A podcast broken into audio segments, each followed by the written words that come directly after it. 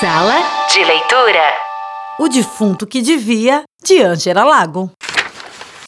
Em Bom Despacho, tinha um moço que devia tanto e a tanta gente que sua vida virou um inferno. O tempo todo batiam na porta dele para cobrar, até que uma noite ele não aguentou mais e decidiu se fingir de morto. Na manhã seguinte, quando os cobradores chegaram, encontraram o moço de olhos fechados, todo vestido de preto, quietinho, deitado em cima da mesa. Coitado, perdeu mais do que qualquer um de nós. Eles disseram e foram embora. Mas um sapateiro muito sovina, a quem o moço devia um real, não quis saber de perdoar a dívida. Ficou na casa à espera dos parentes para cobrar de quem pudesse. O moço lá se fingindo de morto e nada de parente nenhum chegar. Mesmo porque morto pobre não tem parente.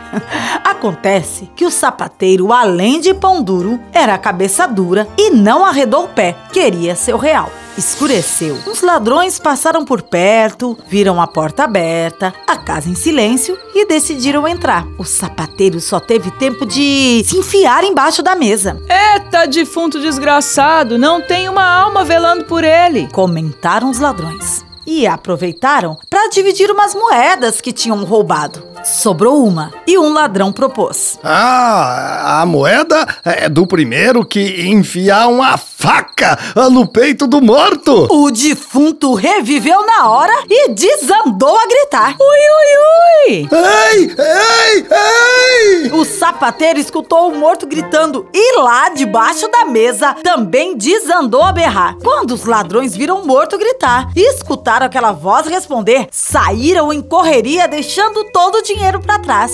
Já iam longe quando o mais valente deles, pensando e repensando nas lindas moedas, tratou de convencer os amigos a voltar. São duas almas penadas, mas nós somos três depenados. Voltaram. A essa altura, o ex-morto já estava dividindo a fortuna com o sapateiro. Quando os ladrões chegaram perto da casa, escutaram o tilintar das moedas sendo repartidas e. E o meu real? Ai, ai, ai, são muitas almas! Gritaram os ladrões. O dinheiro nem está dando, vambora! E desapareceram de vez, estrada fora.